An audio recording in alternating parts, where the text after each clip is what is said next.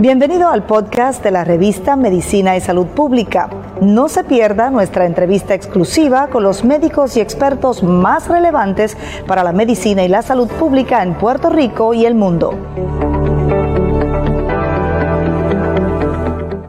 Bueno, mira, esto me remite a cuando yo trabajé muchísimo tiempo en Centroamérica de voluntaria, cuando estaba la guerra de guerrillas allá, y llegó un momento, Penchi, y todavía se siente en El Salvador, en Guatemala, donde hay una desensibilización, una desensitización ante la agresión, ante la muerte.